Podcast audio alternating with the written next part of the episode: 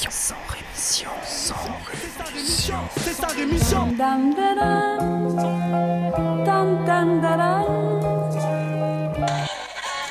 Cracheur de mon sang rémission. Des médias en masse, leur discours fout des audits. Tu parles du bruit et des odeurs, les plus polis parlent d'exotiques.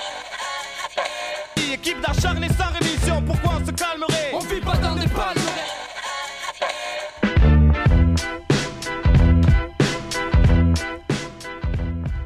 Bonjour à toutes et bonjour à tous, bienvenue à vous dans ce quatrième numéro de Sans Rémission, un journal d'information présenté de manière un peu différente, avec des infos un peu différentes, bref, comme un journal d'infos, mais en pas pareil. Aujourd'hui, on ira au Proche-Orient, on ira en Chine et en Angleterre, et en France, il sera question de la Polynésie, on ira aussi en Nouvelle-Calédonie et on parlera de logement. Mais avant de parler de tout ça, eh bien, il y a tout un tas d'informations dont je n'aurai pas le temps ou pas l'envie de vous parler, parce qu'il faut bien faire des choix, n'est-ce pas? Le fameux choix éditorial, comme on dit dans le milieu. Donc aujourd'hui, pas un mot sur les suicides en prison, j'en ai déjà parlé dans des 100 émissions précédents, pas un mot, mais sachez qu'à la prison de Béthune, dans le Nord-Pas-de-Calais, trois prisonniers ont été retrouvés pendus dans leurs cellules en l'espace d'une semaine. Deux ont pu être décrochés juste à temps, mais l'un d'entre eux est mort. Par ailleurs, dans la prison de Corbas dans le Rhône, un homme s'est là aussi donné la mort alors qu'il venait de se constituer prisonnier après le meurtre de sa femme. Un chiffre qui symbolise le drame des suicides en prison, c'est en France on se suicide 7 fois plus en prison qu'en liberté.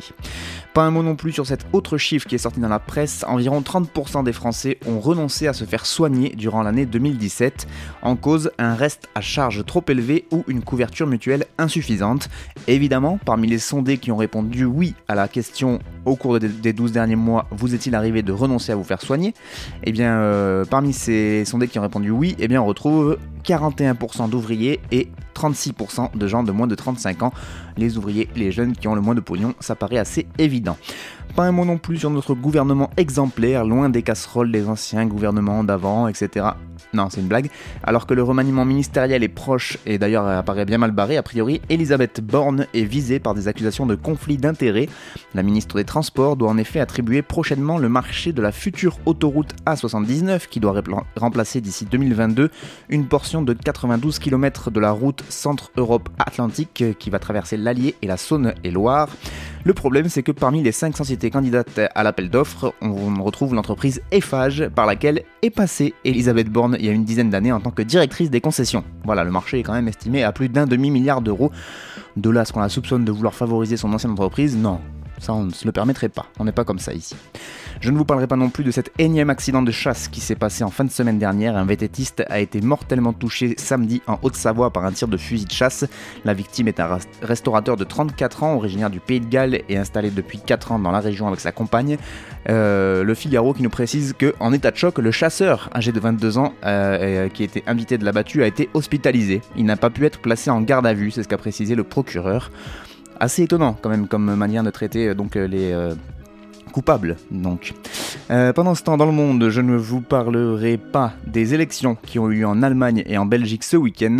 Le parti conservateur CSU en Allemagne, donc le parti conservateur CSU, allié incontournable de la chancelière allemande Angela Merkel, a subi un camouflé aux élections régionales en Bavière en perdant sa majorité absolue face à l'essor des Verts qui ont été les grands gagnants du scrutin, mais aussi de l'extrême droite, selon les différents sondages qui sont parus sur les chaînes publiques allemandes. Et du côté de la Belgique, là aussi, c'est les écologistes euh, qui sont opposants au gouvernement belge de centre-droit, qui est au pouvoir depuis 2014. Ces écologistes belges qui ont réalisé une belle percée, donc dimanche, aux élections communales, euh, à 7 mois des élections législatives dans le pays. Un peu plus au nord du pays, donc euh, toujours en Belgique, mais du côté de Anvers, la plus grande ville donc du pays, donc le flamand. Les écologistes se sont classés cette fois en deuxième position derrière la liste NVA, donc les nationalistes flamands qui sont toujours emmenés par Bart de Wever. Euh, sur l'ensemble du nord néerlandophone, c'est donc la NVA qui garde sa position dominante, donc c'est nationalistes flamands. Je ne vous parlerai pas non plus du Brésil, puisqu'on parle de nationaliste, où Bolsonaro n'est pas encore élu président, mais déjà son idéologie opère sur le terrain. Les associations LGBT dénoncent en effet une recrudescence des agressions depuis le succès au premier tour de la présidentielle du candidat d'extrême droite. Euh, pas un mot sur les migrants avec ce rapport de l'ONU rendu public euh, donc euh, dans la semaine qui a appelé l'Algérie à cesser immédiatement les expulsions de migrants africains vers le Niger. Selon les estimations de l'Organisation internationale pour la migration, l'Algérie a expulsé vers le Niger 35 600 Nigériens donc depuis 2014, dont plus de 12 000 pour la seule année 2018, ainsi que plus de 8 000 migrants d'Afrique de l'Ouest depuis septembre septembre 2017. Sachez aussi que pendant ce temps, en Méditerranée, la marine marocaine a encore ouvert le feu sur une embarcation remplie de migrants. Un d'entre eux a été blessé, il est âgé de 16 ans. Les autorités avaient justifié le tir en invoquant des manœuvres hostiles de la part du navire et en soulignant que les migrants étaient dissimulés sous des bâches. Effectivement, c'est assez hostile, ouais. Sinon, enfin, en Turquie, 22 migrants sont morts, dont des enfants. Ils ont été tués alors que le véhicule dans lequel ils étaient entassés a quitté la route pour s'écraser dans le lit d'une rivière plusieurs mètres en contrebas. Et oui, parce qu'il n'y a pas que en Méditerranée qu'on meurt d'émigration.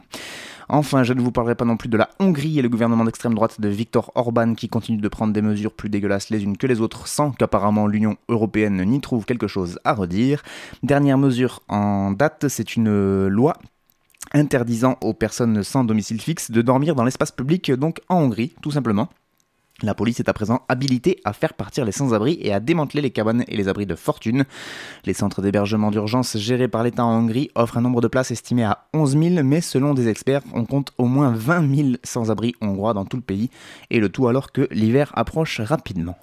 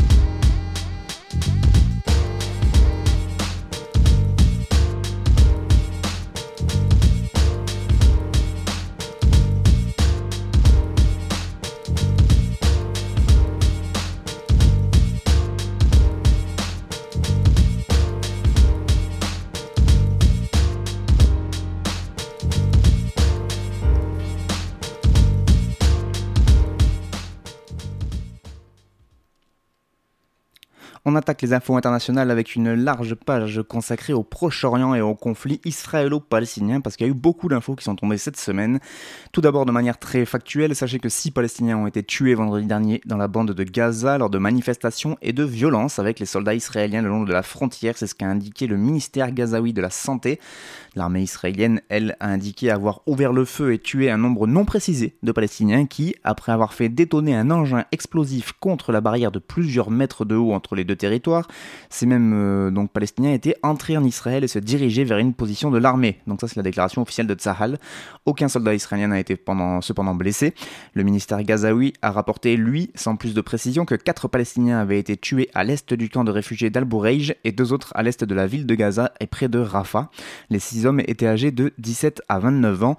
Les abords de la frontière avec Israël sont depuis le 30 mars euh, le théâtre d'une vaste mobilisation contre le blocus imposé depuis plus de 10 ans à la bande de Gaza par l'État hébreu. Vendredi, environ 14 000 Palestiniens se sont rassemblés en différents points de la frontière, a indiqué l'armée israélienne. Un certain nombre d'entre eux ont donc lancé des engins explosifs et incendiaires sur des soldats postés sur la barrière qui ont riposté. Au moins 204 Palestiniens ont été tués par des tirs israéliens depuis le 30 mars dernier, la plupart lors des protestations le long de cette frontière et d'autres dans des frappes de chars ou de l'aviation israélienne. De l'autre côté, un soldat israélien a été tué. Par ailleurs, suite à ces affrontements, le ministre israélien de la Défense, le très très très très très très très à droite Avigdor Lieberman, a annoncé l'arrêt immédiat des livraisons de fuel à la bande de Gaza.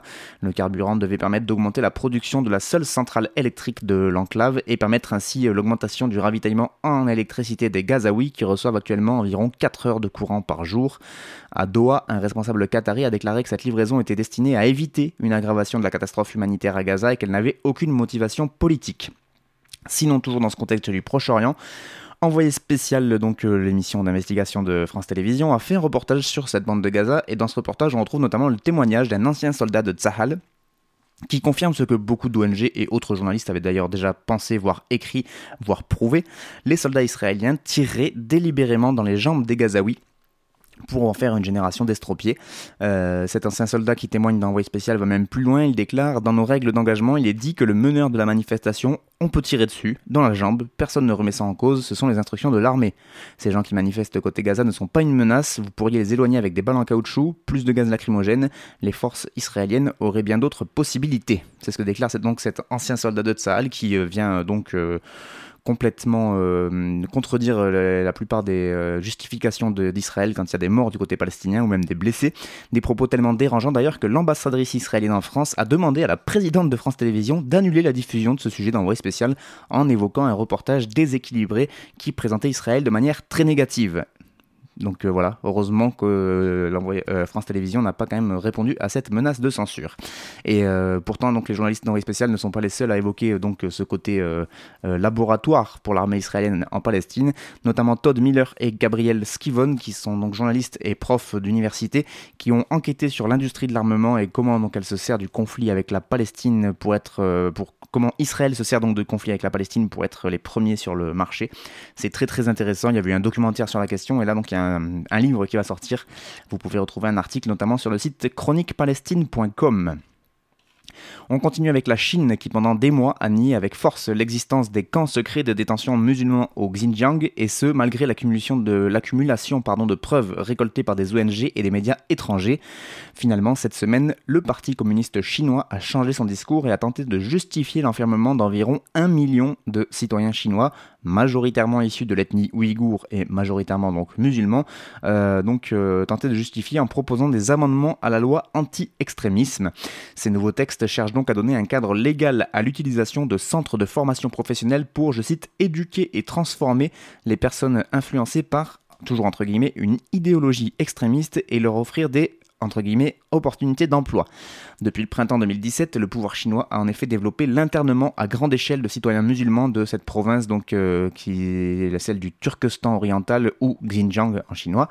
Selon de multiples témoignages et enquêtes, environ 10% de la population issue des minorités musulmanes de la région serait détenue dans des dizaines de centres de détention extrajudiciaires, des centres d'ailleurs qui seraient même visibles par des images satellites.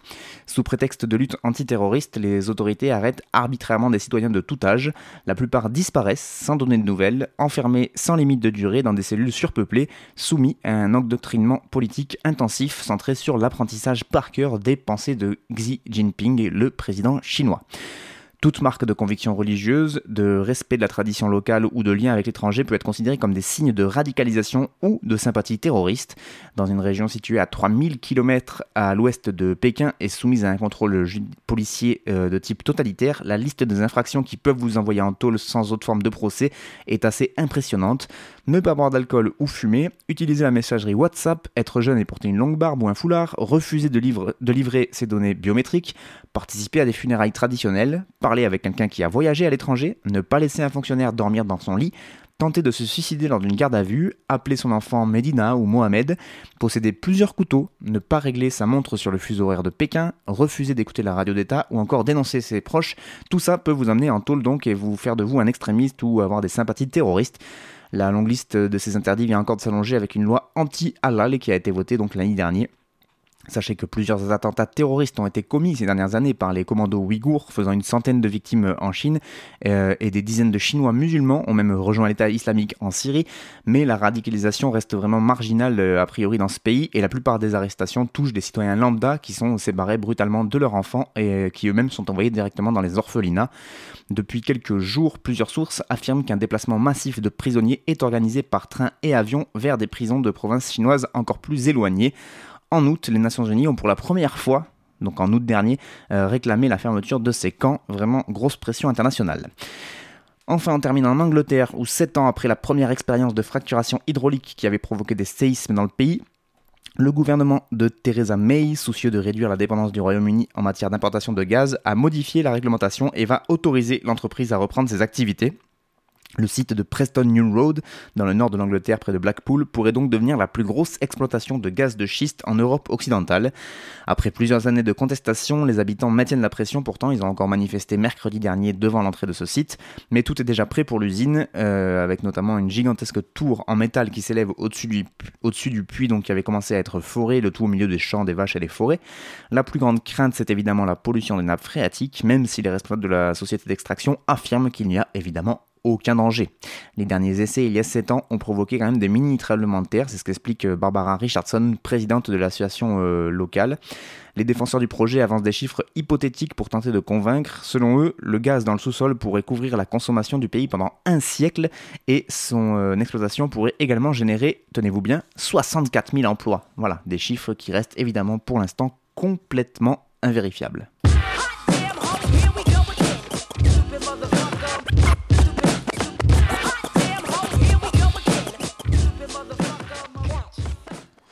On commence les informations nationales avec cette plainte déposée le 2 octobre dernier devant la Cour pénale internationale plainte pour crime contre l'humanité contre la France. De 1966 à 1996, soit pendant 30 ans, les atolls polynésiens pardon, de Mururoa et Fangatofa ont été le théâtre de 193 essais nucléaires français. Des essais nucléaires qui ont évidemment eu des effets sur la santé des populations ainsi que sur l'environnement, ce qui vaut donc aujourd'hui à la France d'être mise en accusation. Les indépendantistes polynésiens font valoir que les essais nucléaires menés pendant 30 ans sont à l'origine de très nombreux décès. Nous le devons à toutes les personnes décédées des conséquences du colonialisme nucléaire, c'est ce qu'a expliqué l'indépendantiste Oscar Temaru, qui était l'ancien président de la Polynésie et qui a donc annoncé ses poursuites lors d'une réunion euh, à l'ONU. Déjà en 2016, une première plainte avait été déposée pour crime contre l'humanité. Elle avait été déposée à l'époque par l'Église protestante polynésienne. En 2010, une loi avait instauré un dispositif d'indemnisation pour les victimes dans cet archipel français du Pacifique, donc qui compte 270 000 habitants. Mais pour ces victimes, le compte n'y est pas, notamment pour les associations de vétérans qui ont été touchés par les maladies induites suite à ces essais nucléaires. Selon Oscar Temaru, cette poursuite en justice a pour objectif de demander des comptes à tous les présidents français vivants depuis le début des essais nucléaires contre notre pays. Les essais nucléaires français ne sont que le résultat direct d'une colonisation, poursuit l'indépendantiste euh, polynésien. Contrairement au discours français, nous n'avons pas accepté d'accueillir ces essais, ils nous ont été imposés avec la menace directe de l'établissement d'une gouvernance militaire si nous refusions. Le dirigeant indépendantiste qui précise enfin qu'un dialogue responsable avait été recherché depuis 2013 avec la puissance administrative sous la supervision des Nations Unies, mais que la France les avait tout bonnement ignorés. C'est joli. On continue dans l'Empire colonial français pour aller en Nouvelle-Calédonie avec un article sur le site capital.fr au titre évocateur, magnifique, je cite, ouvrez les guillemets, Pourquoi l'indépendance de la Nouvelle-Calédonie ferait perdre très gros à la France? Voilà, rien que dans le titre, tout est dit.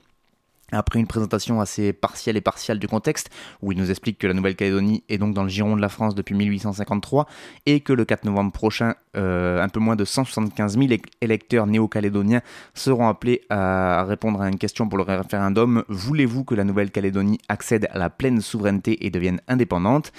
Euh, bien, Capital euh, continue à nous expliquer donc ce contexte en nous, disant notamment que les derniers sondages a priori donnent le non vainqueur à deux contre un, mais que suite à des dernières élections ont surpris pas mal de monde, on peut s'attendre à une surprise. Il nous, nous rappelle le Brexit ou encore l'élection de Trump qui a priori avait été invalidée par tous les observateurs internationaux et qui finalement sont arrivés. Or, donc pour le site capital.fr, une accession de la Nouvelle-Calédonie à l'indépendance consisterait une grosse perte pour l'économie française et serait, je cite, entre guillemets, toujours désastreuse. Voilà, on est, au moins on prend parti et on s'en cache pas. Si la Nouvelle-Calédonie en effet devait accéder à l'indépendance, la France perdrait son rang parmi les principaux producteurs de nickel. Il faut dire que la Nouvelle-Calédonie figure au top 4 mondial avec une production de 200 210 000 tonnes par an. Donc 9% de la production planétaire de nickel est effectuée en Nouvelle-Calédonie, et ce qui nous fait quand même un chiffre d'affaires associé de 4 à 8 milliards d'euros, selon le niveau du cours du nickel. Euh, la Nouvelle-Calédonie qui pointe d'ailleurs surtout au deuxième rang pour les réserves en nickel, c'est-à-dire qu'elle est, euh, elle est, encore farcie nickel au niveau des sous-sols. Ce qui nous, elle a, 25% des réserves mondiales de, nickel qui sont sur ce petit bout, ce petit caillou de la Nouvelle-Calédonie. C'est même comme ça qu'ils l'appellent le caillou. C'est le surnom donné par les autochtones euh, à, à leur île. Or, loin d'être une ressource qui est archaïque comme le charbon, eh bien le nickel s'intègre parfaitement dans la transition énergétique et les nouvelles énergies super vertes, puisque c'est un composant de batterie de voiture électrique. Et oui, nickel, on va forer la Nouvelle-Calédonie pour pouvoir rouler propre, c'est beau. Si par, sa si par sa superficie terrestre, la France reste de taille modeste, comparée à des géants comme la Russie ou le Canada, elle peut se vanter par contre de détenir la deuxième ZEE c'est les zones économiques exclusives, donc des espaces maritimes où l'État côtier exerce des droits d'exploitation sur les ressources.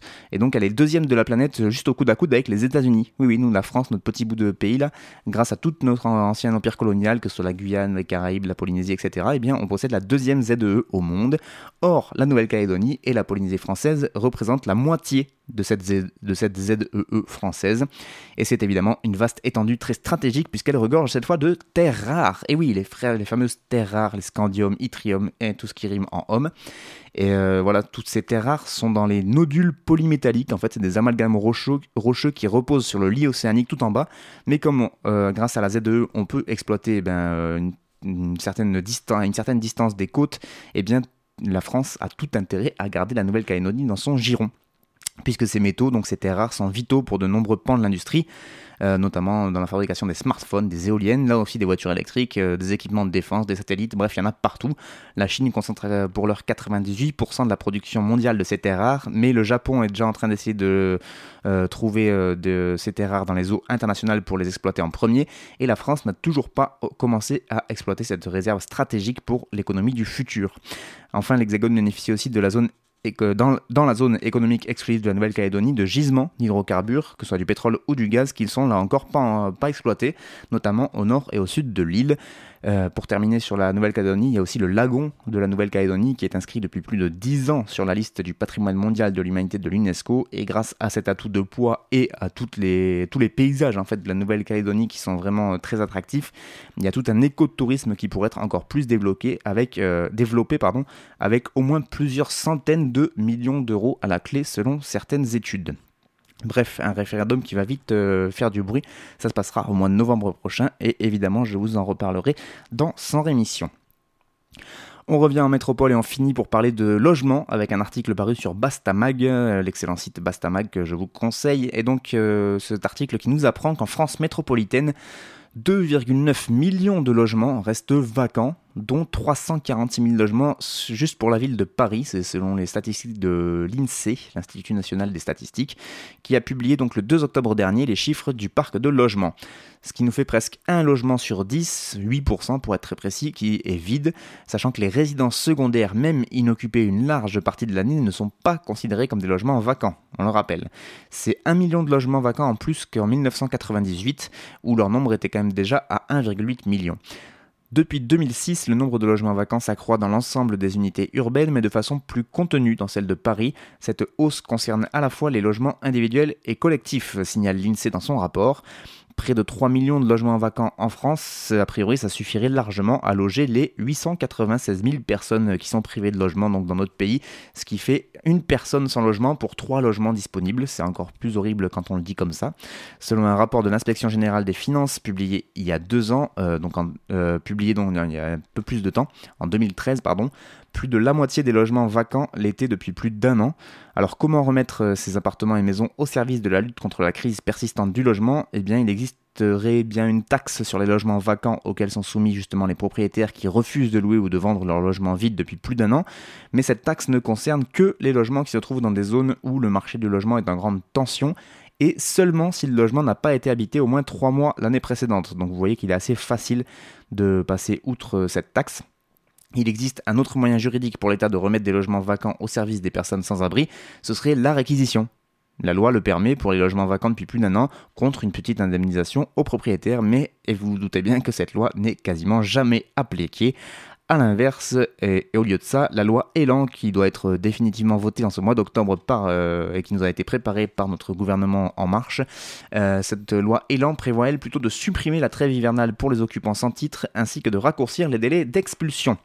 Elle est quand même bien jolie cette démocratie macronienne.